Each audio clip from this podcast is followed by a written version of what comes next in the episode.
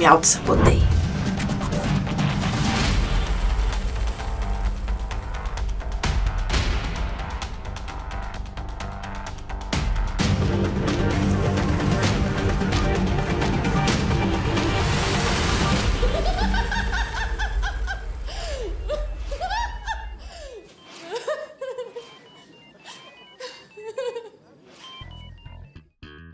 O que é preciso para ter engajamento nas redes? Quanto mais você falar bobagem, melhor. Redes sociais e marketing digital são a mesma coisa? Cada vez mais. Você quer um patrocinador, Pondé? Deus me livre de um patrocinador. Existe vida fora das redes? Graças a Deus.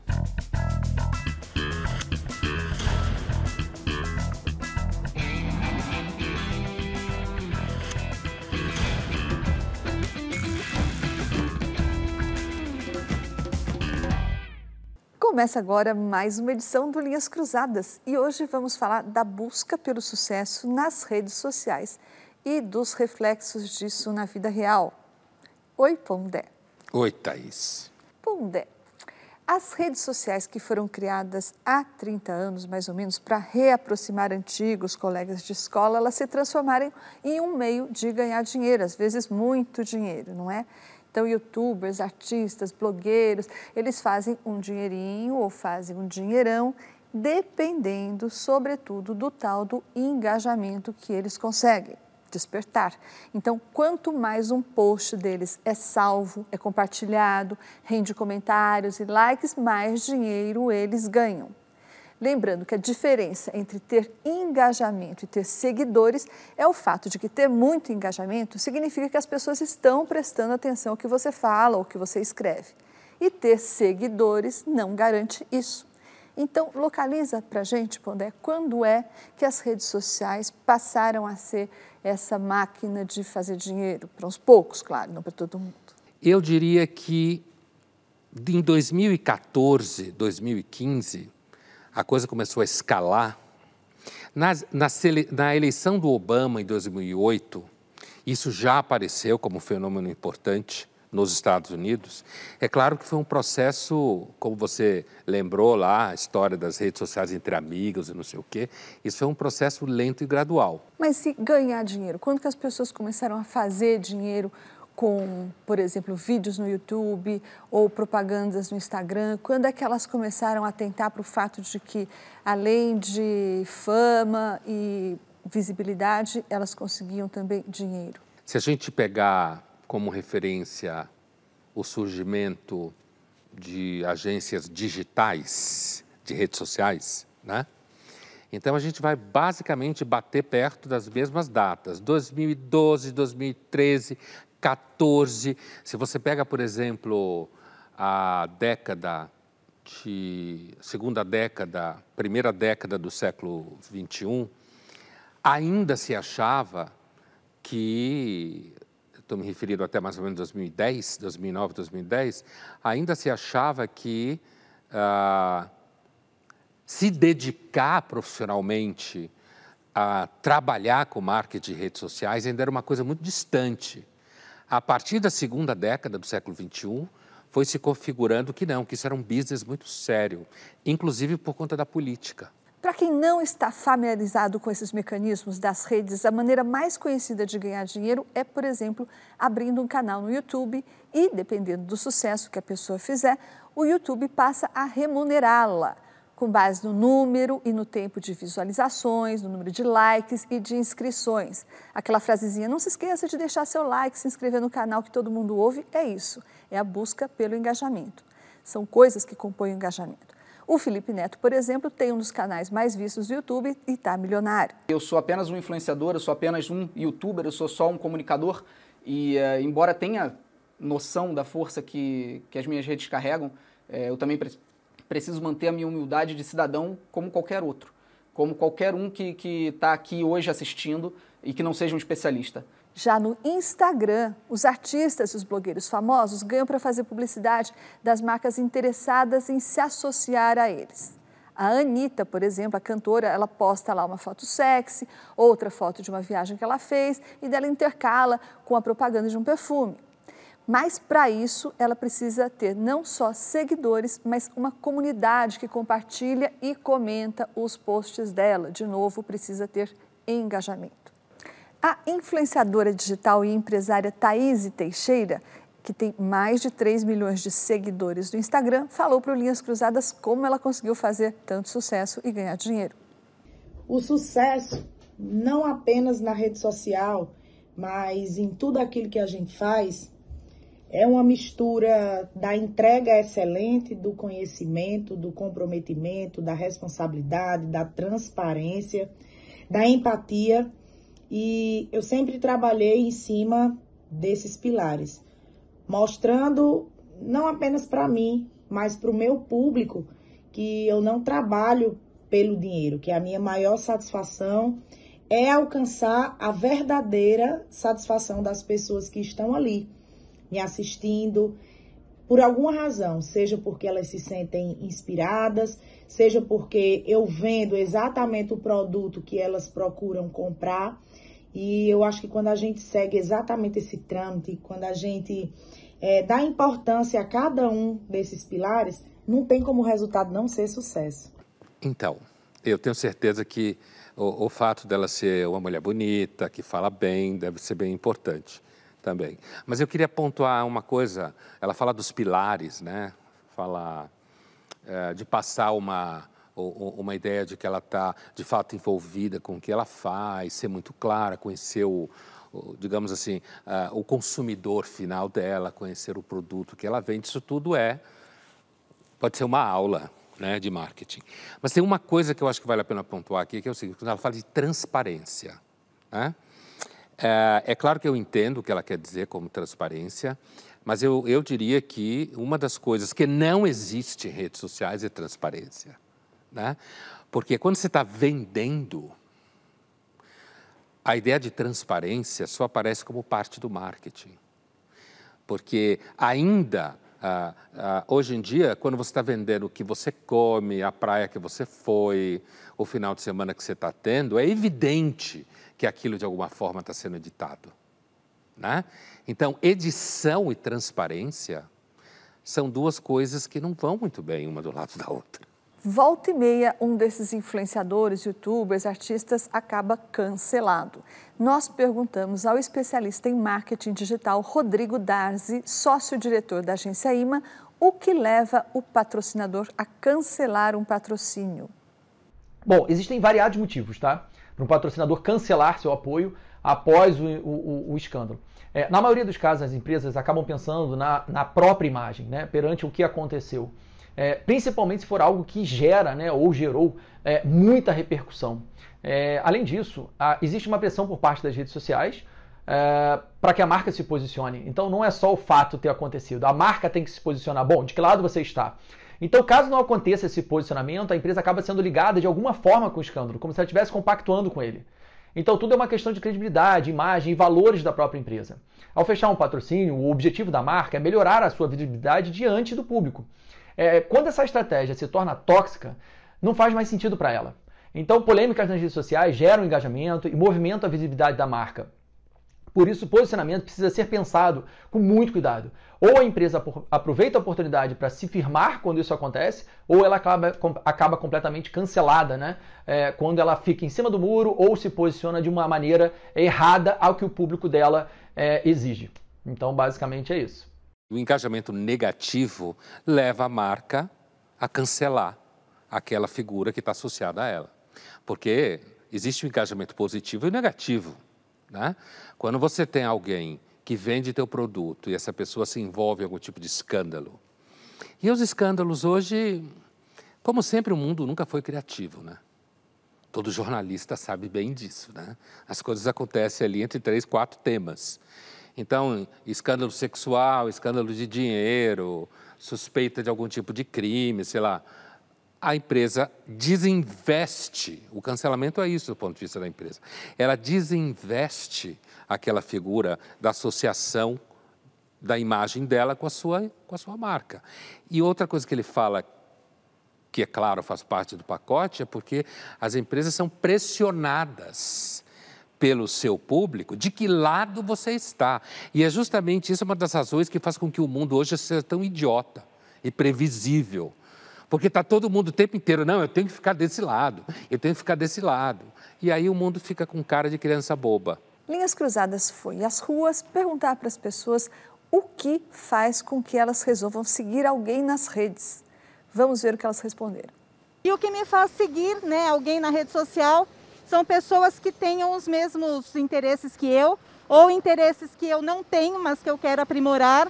Portanto, são pessoas que tenham conteúdo e que podem agregar, que podem me, me passar algum conteúdo. O que me faz seguir é, algum perfil de Instagram hoje é quem vende um bom tipo de produto ou algum tipo de informação que agrega para mim. O importante é, é, que elas tenham um conteúdo interessante e que traga dicas que vá é, adicionar no meu dia a dia, né? E por isso que eu acabo seguindo uma pessoa ou outra. É, na realidade, as pessoas que falam o que faz com que elas sigam alguém, quer dizer, acho que a resposta delas, do ponto de vista teórico, é muito claro. Quer dizer, eu vou seguir alguém que traz algum conteúdo que me interessa, eu vou seguir alguém que vende alguma coisa que eu quero, eu vou seguir alguém que transmite algum tipo de ideia que, que, que me interessa. A questão é que a grande parte dessas coisas que interessa é lixo, certo? Então, teoricamente, é isso mesmo. Só que se você for olhar o conteúdo, grande parte é lixo, porque fala-se bobagem, passa-se bobagem, e na realidade, Thaís, é que a gente às vezes fica imaginando que a maior parte da vida se dá entre ser ou não ser, eis a questão do Hamlet, mas não, né? A gente está atolado num monte de questiúnculas, como se falaria antigamente, quer dizer, questãozinhas. Às vezes você segue uma pessoa porque a pessoa, sei lá, tem um, um conteúdo lá que ajuda a, fa a fazer com que você durma quando você não consegue dormir e ela não quer tomar remédio e ela está sofrendo porque foi traída ou perdeu o emprego. Né? Linhas Cruzadas volta já já e no próximo bloco nós vamos falar sobre como lágrimas e emoções ajudam a fazer dinheiro nas redes sociais.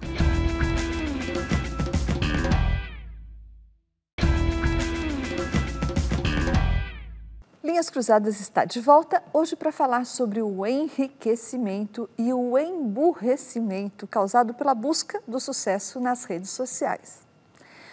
Pondé, defender em altos brados posturas de esquerda, posturas de direita, fazer discurso anti-vacina ou atacar ferozmente os antivax, ou seja, gritar bem alto, falar bem alto, polarizar nas redes gera o tal do engajamento, mais do que ser ponderado e sensato, não é? Por que, que isso acontece? Por que, que o comedimento não rende compartilhamentos, likes, etc., e a polarização rende mais isso que a gente está chamando de engajamento? Os gritos dos antivax ou coisas assim, eu não acredito que esse tipo de barulho engaje patrocinador, afora que eles são muito identificados, no caso do Brasil, com pauta bolsonarista.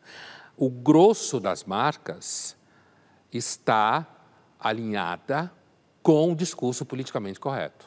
O politicamente correto, que surgiu no debate da nova esquerda americana, ele hoje é uma prática de marketing, ele é uma prática do capital, como diria o marxista.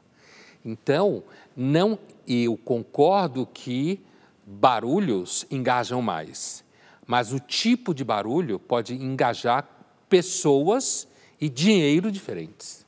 Então, acho que talvez agrade mais o patrocinador um novo tipo de engajamento que surge a partir de uma coisa que a gente está vendo cada vez mais, que é o relato de experiências pessoais. Então, a gente nota que muitos desses famosos das redes, eles gostam ou optam por relatar experiências pessoais do tipo, inclusive, um, por exemplo, uma crise de depressão pela qual ele ou ela estão passando, uma doença grave na família ou alguma experiência ruim, um abuso sexual, por exemplo, tudo isso é relatado e gera o tal do engajamento. Né? As pessoas se interessam por isso. Você acha que a busca pela empatia também é uma busca por engajamento hoje? Empatia serve para engajamento, com certeza, né? E isso que você descreve, que a gente pode chamar de uma espécie de sentimentalismo vagabundo, né? o público sempre gostou de chorar junto com alguém famoso. Né? Sempre gostou. Então, chorar com a princesa, no caso da Lady Di, por exemplo, da princesa Diana, quer dizer, isso foi rastreado já na virada do século. Como quando ela sofria por causa do ex-marido, isso engajava uma série de mulheres né? engajava no sentido de se assistir o programa, sabe aqueles programas bregas de televisão, o, o casal brigando, baixaria que também engaja, o casal ah, falando e chorando, ou pessoas chorando. Isso hoje está nas redes sociais, quer dizer, a, a, o ethos barato da televisão hoje está nesse universo aí de você ir chorar, de você contar que você deprimiu, que você foi traído, que você perdeu o emprego, que você foi assediado, sei lá. Isso é um pacote de coisas que pode ajudar a sua vida profissional. Agora, se é verdade ou não, who cares? Quem está aí né, para isso? Nós perguntamos para a jornalista Keila Jimenez, que é sucesso nas redes sociais e acompanha a vida e a carreira desses famosos das redes sociais, se é possível manter seguidores sem se tornar escravo da busca por engajamento. Vamos ouvir o que ela disse. Eu cubro essa área de famosos há 20 anos e já vi muita mudança com relação à exposição, né? E sim, eu acho que é muito difícil você ser espontâneo, falar o que você pensa, sem perder seguidores, sem perder anunciantes e sem ser cancelado, né? Essa política do cancelamento transformou celebridades em verdadeiros robôs. É a turma do melhor não. Tudo é melhor não né? Você não vai é, opinar sobre nada, você não vai postar nada, você não vai fazer nada que possa causar um movimento contrário. E isso é cruel, né? Porque na verdade a política do cancelamento é, ela traz, eu acho que mais problemas do que facilidades, né? Porque o cancelar por cancelar não resolve nada. Na verdade, você vai lá e destrói a reputação de uma pessoa com mecanismos de distorção social, que eu acho que o cancelamento tem isso, né? Mecanismos de distorção social, principalmente, principalmente para cima de celebridades, né? Você tem uma moeda de troca de imagem, né? Que vale muito, então essa distorção é mais pesada. É, vejo muitas celebridades que se transformaram em robôs e que teriam até coisas interessantes para falar, e vejo também uma turma do quero causar, quero polemizar, quero ser cancelado, que vive disso. Gente, tem famoso que vive de cancelamento de polêmica, de fazer um buzz em cima do nome dele, causando. Isso não é espontaneidade, tá? Isso é pensado, mediaticamente pensado.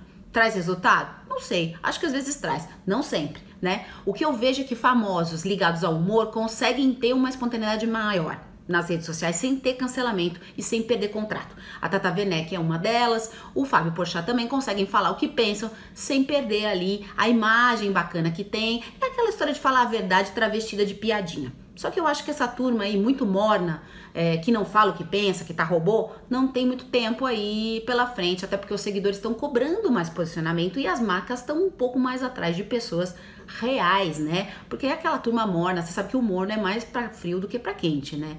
E aí você passou um tempinho, fica frio, ninguém aguenta beber. É isso.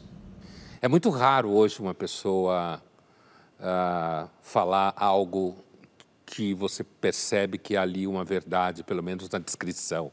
Porque hoje o comum é mentir, aliás, é o que ela está falando mesmo. Né?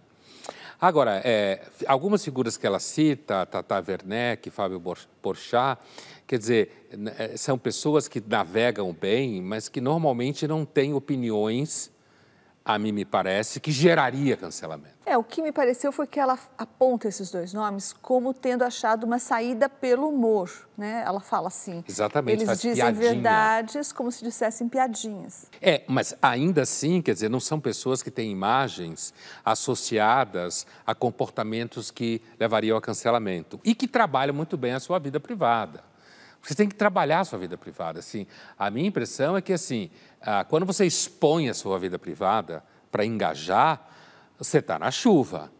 Você vai acabar tendo que, em algum momento, virar o isentão que ela estava descrevendo, o morninho, que ela acha que não tem muita vida útil, porque a tendência no ecossistema, como se fala, das redes sociais, é uma pressão cada vez maior para você dizer de que lado você está.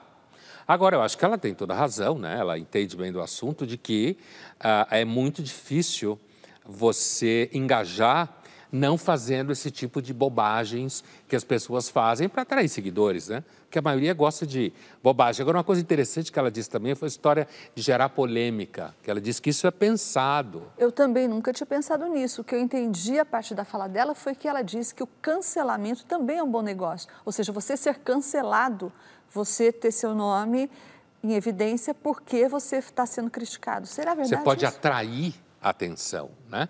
Olha, eu acho que numa dinâmica em que você é cancelado e você perde investimento, você perde seguidor, engajamento, patrocínio, mas lá na frente você pode, pensando, por exemplo, aqui, uh, se a gente pensar em autores que escreveram livros e foram cancelados nos últimos tempos, né? É muito provável que esses livros tenham sido mais vendidos depois que eles foram cancelados. O caso da biografia do Philip Roth. Então, exemplo. por exemplo, um caso como esse. Você cancela, a editora abre mão em nome de toda essa pataquada politicamente correta, e aí o livro começa a vender por outros caminhos. E aí, qualquer pessoa que seja liberal em economia diz: olha, lindo como é o mercado, né? Porque o mercado tem nichos. E às vezes, ainda que não faturando milhões, você pode encontrar um espaço onde você não seja tão morninho ou você não fale o que todo mundo quer escutar, né? Que eu acho que eu acho que é importante pensar que as empresas hoje elas estão no curral do politicamente correto.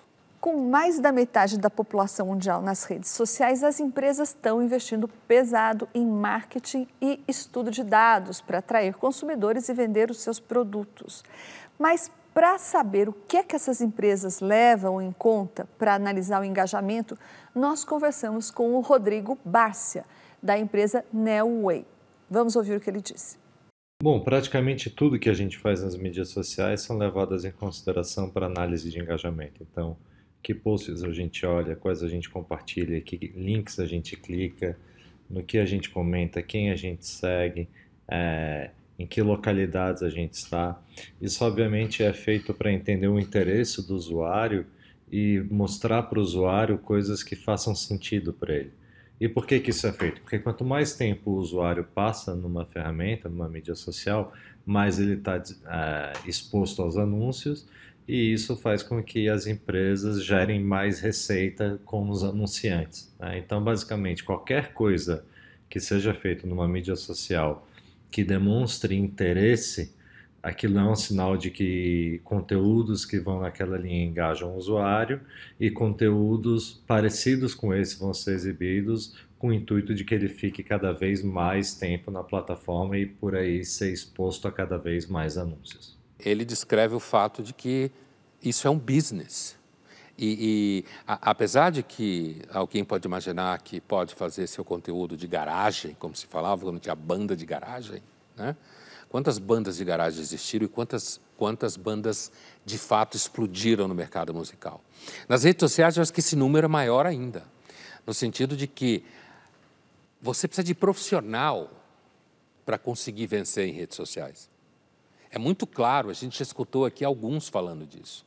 Você tem uma inteligência, e, e, essa inteligência é bancada por dinheiro, por capital. Se o capital está nas redes sociais, é porque as redes sociais não é mais coisa de amador. Certo? Apesar de você ter um monte de gente que continua fazendo e acredita. É claro, porque tem as redes sociais lá entre pessoas que partilham aniversários, viagens, amizades, sei lá. Outra coisa é isso aí, ele está falando de capital. E hoje, praticamente, o marketing ou a publicidade é, antes de tudo, digital. Ou seja, como você falou nisso, marketing digital e redes sociais são absolutamente a mesma coisa. É cada vez mais a convergência é total, porque inclusive se você não é um profissional, você continua se vendendo de alguma forma para as pessoas que estão à sua volta e quem sabe, se você for jovem, você sonha em placar como um profissional. Linhas Cruzadas volta já já e no próximo bloco nós vamos discutir se a busca por likes faz algumas pessoas ganharem muito dinheiro, será que elas fazem outras pessoas perderem alguma coisa? E essas pessoas perdem o quê?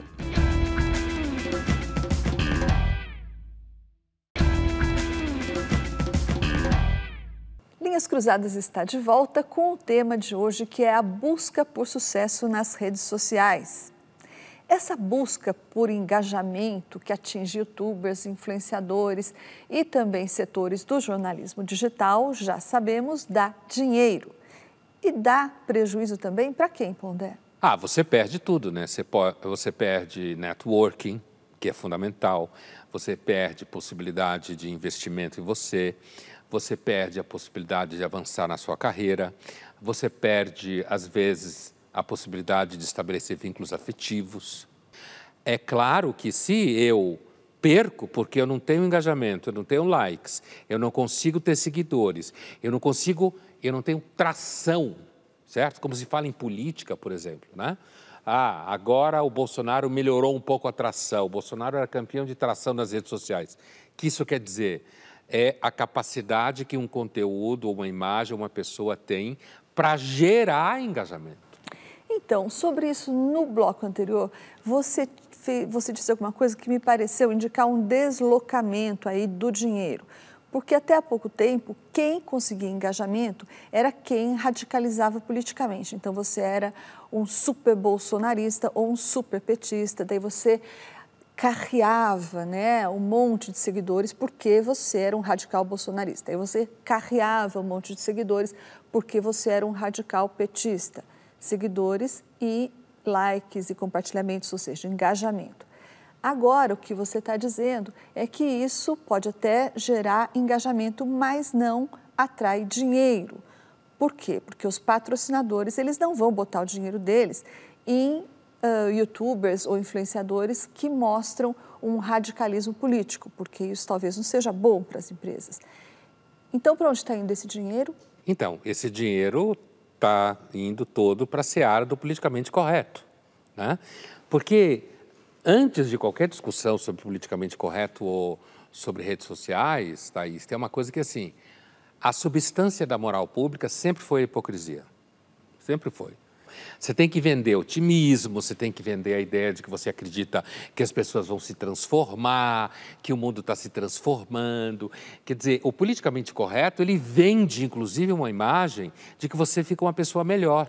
E é claro que o capital vai em direção a isso. Então, traduzindo, agora o capital está indo para youtubers, influenciadores e, e jornalistas digitais que se engajam em questões politicamente corretas como a defesa do meio ambiente, a defesa da diversidade, a defesa das causas LGBTQIA.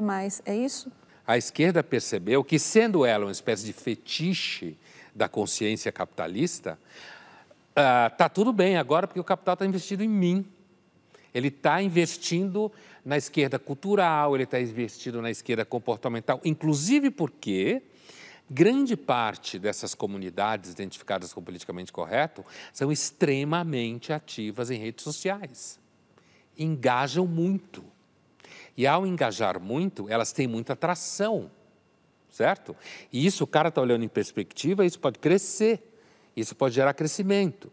Então, dificilmente, a menos aqueles, aqueles investidores que o fazem por uma questão ideológica específica, é muito difícil quando você está vendo um público jovem hoje, você não investir no politicamente correto. É quase suicídio. Nós perguntamos ao jornalista Marcos Uchoa se ele acha que a busca por engajamento nas redes sociais limita a discussão de ideias e emburrece o jornalismo. Vamos ouvir o que ele disse. Engajamento em mídias sociais é um pouco como saber vender o seu peixe, né? Propaganda, dinheiro. Mas todo mundo já sabe que os algoritmos das mídias sociais, eles premiam, eles destacam frases mais agressivas, conceitos mais violentos, coisas que chamam mais atenção por um lado bem negativo. Isso é muito complicado para o jornalismo.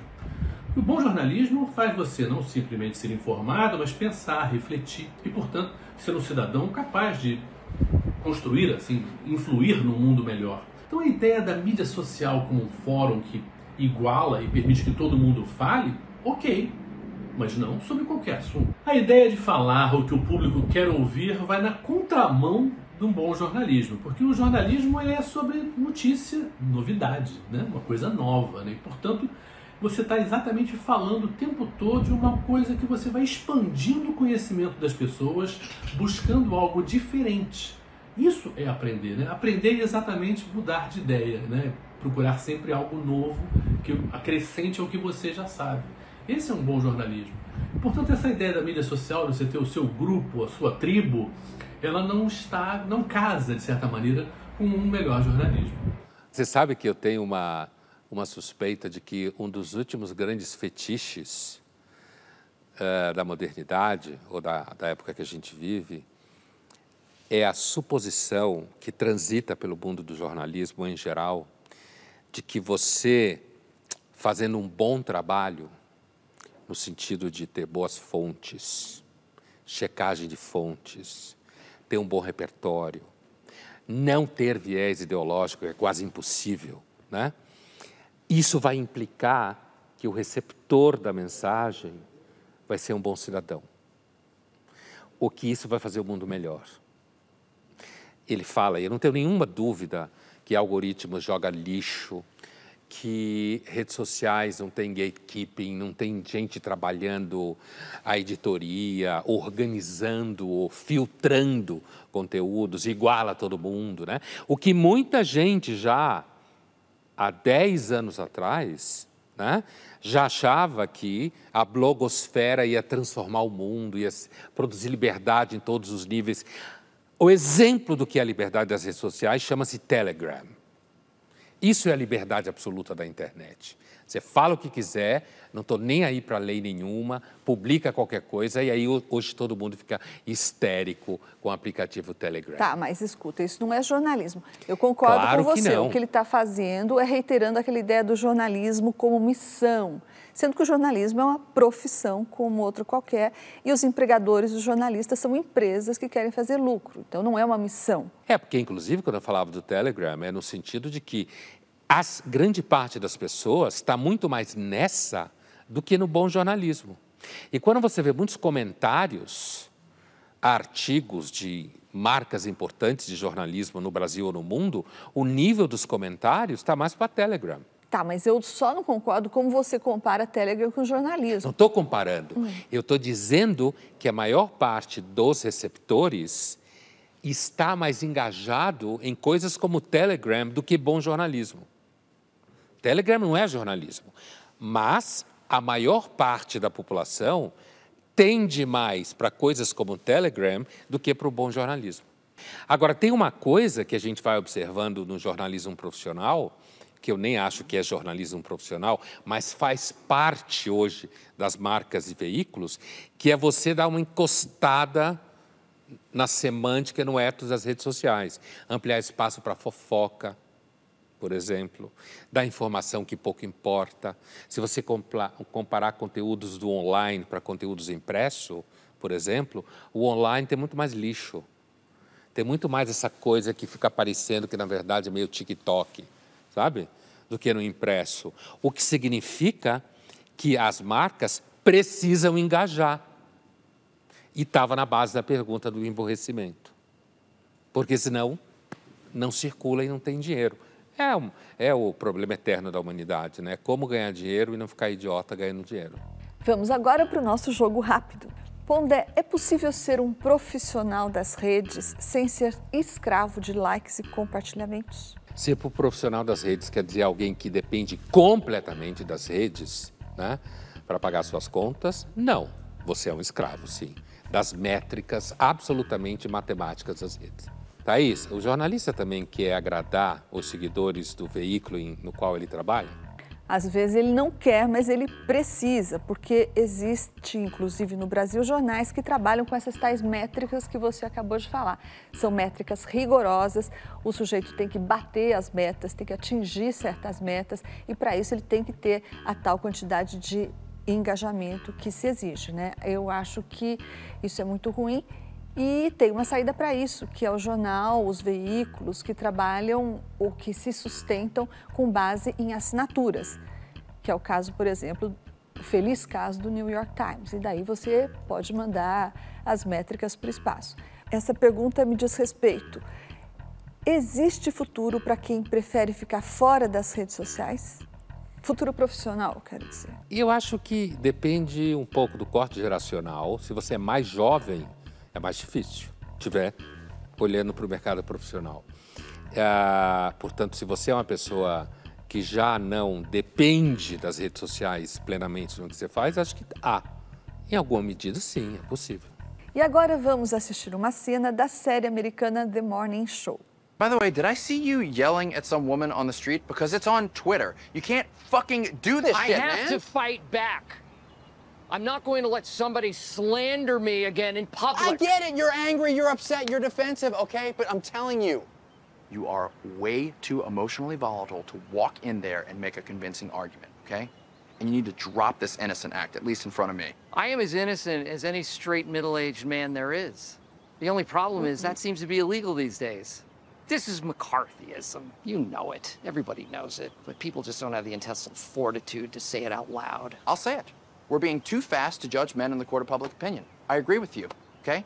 The whole Me Too movement is probably an overcorrection for centuries of bad behavior that more enlightened men like you and me had nothing to do with. But Mitch, you really want a detailed probe into your private life? You think that's gonna exonerate you?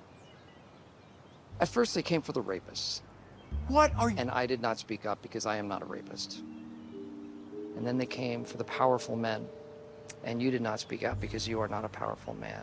But what are you going to do when they come for the ordinary, everyday, run of the mill creep like you, Chip? Who's going to be left to speak up for you? Mas a cena é didática, né? Assim, o que o sujeito está falando para ele é assim: você vai aguentar? Você vai aguentar? A, a, porque o que acontece numa situação como essa, vaza nas redes, isso, isso, isso gera uma tal onda gigantesca que, como ele diz, vão investigar sua vida. O que, que você come? Onde que você estava nas férias? Com quem você fala? E por quê? Porque alguém pegou você brigando com uma mulher na rua, por exemplo, e isso, ah, de um dia para o outro, então vão acusar você de ser assediador, rapist, estuprador. Quer dizer, a coisa cresce de uma tal forma que no final você fica coado. Esse, é isso ele está tratando da interação entre redes sociais, marketing digital, politicamente correto e capital. E dane-se se é verdade, se não é verdade. Quem é que está achando que a discussão é sobre verdade, pelo amor de Deus? It's business. É negócio. Linhas Cruzadas volta já já e no próximo bloco nós vamos falar sobre quem não está nas redes sociais. Quem não está nas redes sociais é gente que tem problema.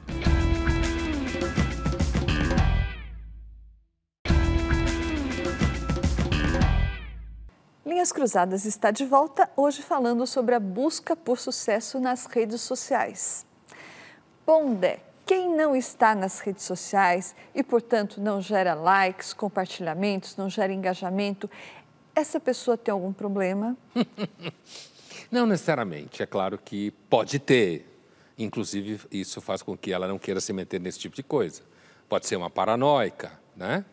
Mas eu não acho necessariamente que a gente precisa olhar isso de um lado negativo, digamos assim. É claro que elementos da história psicológica pode levar ela a não querer se meter com isso. Mas eu diria que, do ponto de vista puramente comportamental, talvez essa pessoa viria uma figura meio vintage, né? no sentido de que é um comportamento quase de luxo.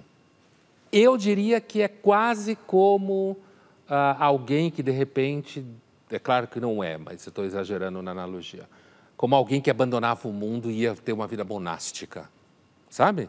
que recusa o mundo. Inclusive porque se você for estudar as raízes do movimento monástico, ou seja, pessoas, homens e mulheres que vão viver no deserto ou vão viver em monastérios distantes, é uma recusa do mundo. E hoje você recusar as redes sociais de uma forma assim, eu decidi que não vou ter redes sociais, é quase você recusando uma parte do mundo mesmo. Por isso eu digo que é vintage. Então vamos ouvir agora o que, que a Mariana Farias, ela que é gestora de meio ambiente, diz sobre estar fora das redes sociais. Me perguntam se eu me sinto invisível, né, por não estar nas redes sociais. Eu não me sinto prejudicada. Na verdade, eu não vejo muita diferença das minhas interações sociais antes ou depois da rede social. Parece que o universo que foi criado na, da rede social é um, é um universo à parte, né? E quando você não tá mais fazendo parte dele, não é que você ficou invisível no outro, né? Que no caso seria o mundo real. É só o que, o que tem, né? Então não, não existe essa invisibilidade. As pessoas que eu preciso ver, que eu procuro, eu ainda vejo. Então a rede social ela não me prejudica nesse sentido. É claro que tem algumas pessoas que eu tenho um vínculo menor, que, que era algo que era só sustentável pela rede social, que hoje não tem mais. Mas essa foi uma escolha consciente minha, né? De quando for encontrar as pessoas, quando for procurar pelas pessoas, vão ser umas pessoas de um núcleo menor, né? E não mais o, o primo da sua amiga do ensino médio. Então, isso realmente não, não acompanho mais. E referente o que, que os meus amigos, né, o que, que as pessoas acham, sempre tem um espantamento de, ah, mas você não tem nenhuma rede social, nem Twitter, nem Instagram, então tem esse estranhamento inicial e também sempre rola uma justificativa, né, das pessoas que de alguma forma validam isso como uma escolha positiva, né, sempre validam e se justificam, ah, eu tenho pelo trabalho, eu tenho, mas eu uso pouco, então sempre rola, né, essa justificativa e esse espanto, né? E ambos são reações que eu não sou indiferentes para mim, né? Porque foi uma decisão que eu tomei. Uma aves rara, né? É, agora tem uma série de de repente, o trabalho que você faz não depende disso.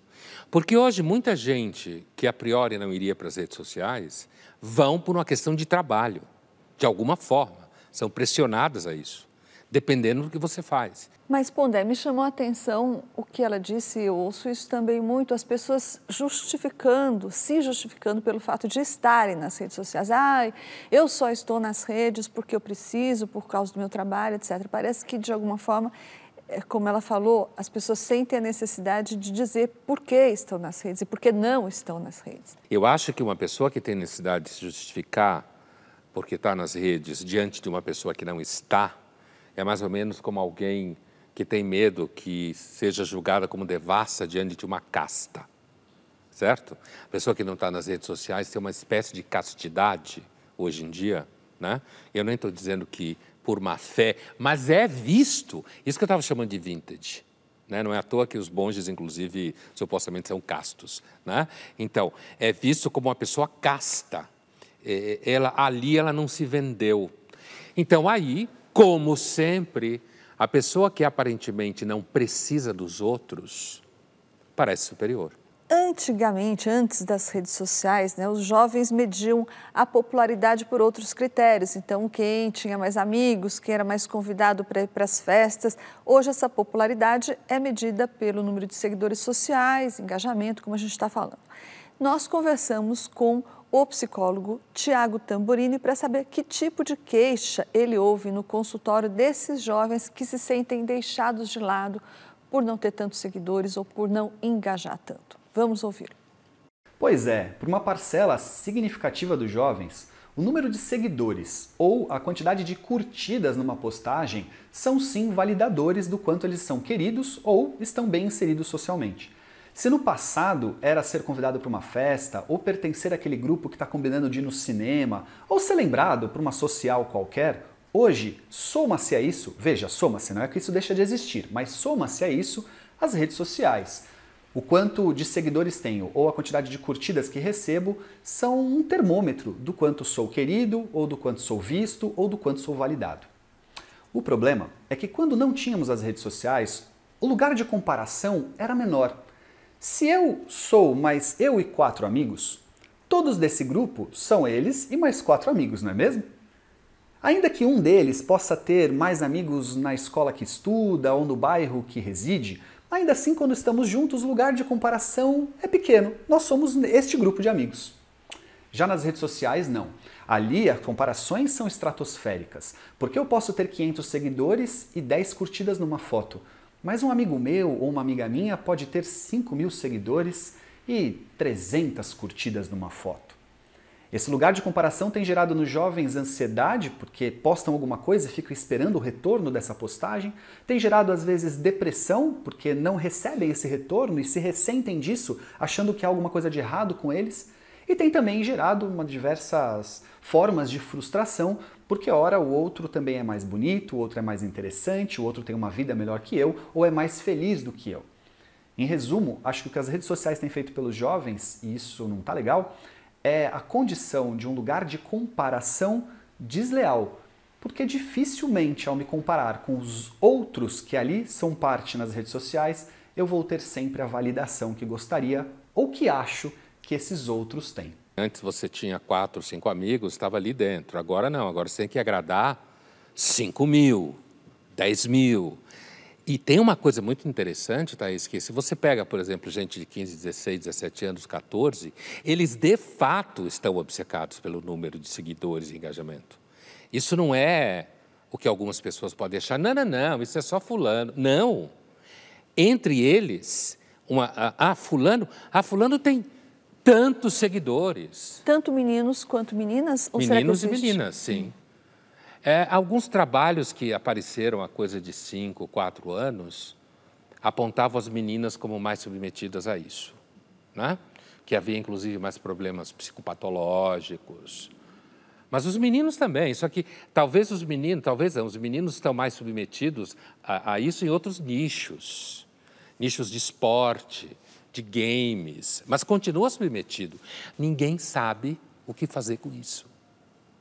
Na realidade, é uma grande humilhação daquela suposição do final do século XIX e ao longo do século XX de que a gente ia construir uma grande ciência, queria explicar as coisas. Ninguém sabe o que fazer com isso. Se alguém disser que sabe como resolver o problema de alunos e filhos, sei lá, de 13, 14 anos ou até menor, agarrado com o celular, é mentiroso. Tem uma série que fala exatamente sobre isso que você falou, que é Black Mirror. Ela se passa num futuro distópico e mostra uma sociedade em que os cidadãos são avaliados pelo seu ranking, quantos likes e quantos dislikes eles ganham. E isso também indica as oportunidades que eles vão ter na vida. Vamos dar uma olhada. God, you remind me of me. Not now. I was uh... 4.6 once. 4.6? Used to live for it. Oh, the work I put in. Eight years ago, Tom, my husband, got cancer. It was pancreatic. It was a real bitch. The symptoms showed up late. I'm so sorry. You don't know me, so you're not really sorry. You're just you're mainly awkward because I have sprung some cancer talk at you. Anyway, I five-starred every doctor, every nurse, every high four consultant that we had. Ding, ding, ding, thank you so much. And the cancer didn't give a shit. It just kept growing. a couple of months in, we heard about this experimental treatment. It was very expensive. It was very exclusive. I did everything I could to get him a spot there. Tom was a, a 4.3. They gave his bed to a 4.4.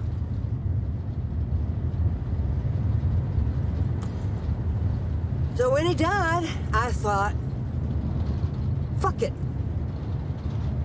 Started saying what I wanted, when I wanted, just drop it out there. People don't always like that. It is incredible how fast you slip off the ladder when you start doing that. It turned out a lot of my friends didn't care for honesty. Treated me like I had taken a shit at their breakfast table. But Jesus Christ, it felt good. Shedding those fuckers. It was like taking off tight shoes. Como tirar o sapato apertado, né?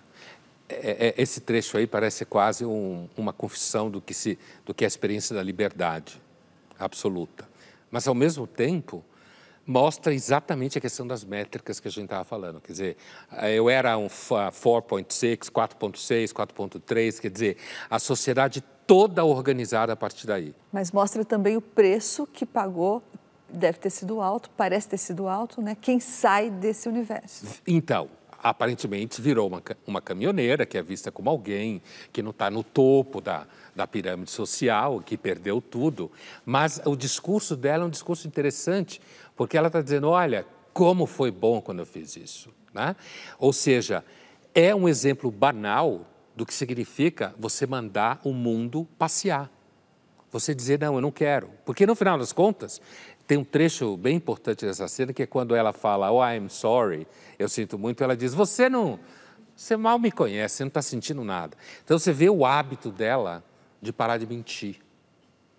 As redes sociais e o marketing digital tomando conta do mundo, na verdade, é a vitória absoluta e total da mentira. Só que, como é fofo, como é bonitinho e está todo mundo acostumado a isso, fica parecendo que é verdade, mas no final das contas é só mentira, só business. Linhas Cruzadas fica por aqui, mas na semana que vem a gente está de volta.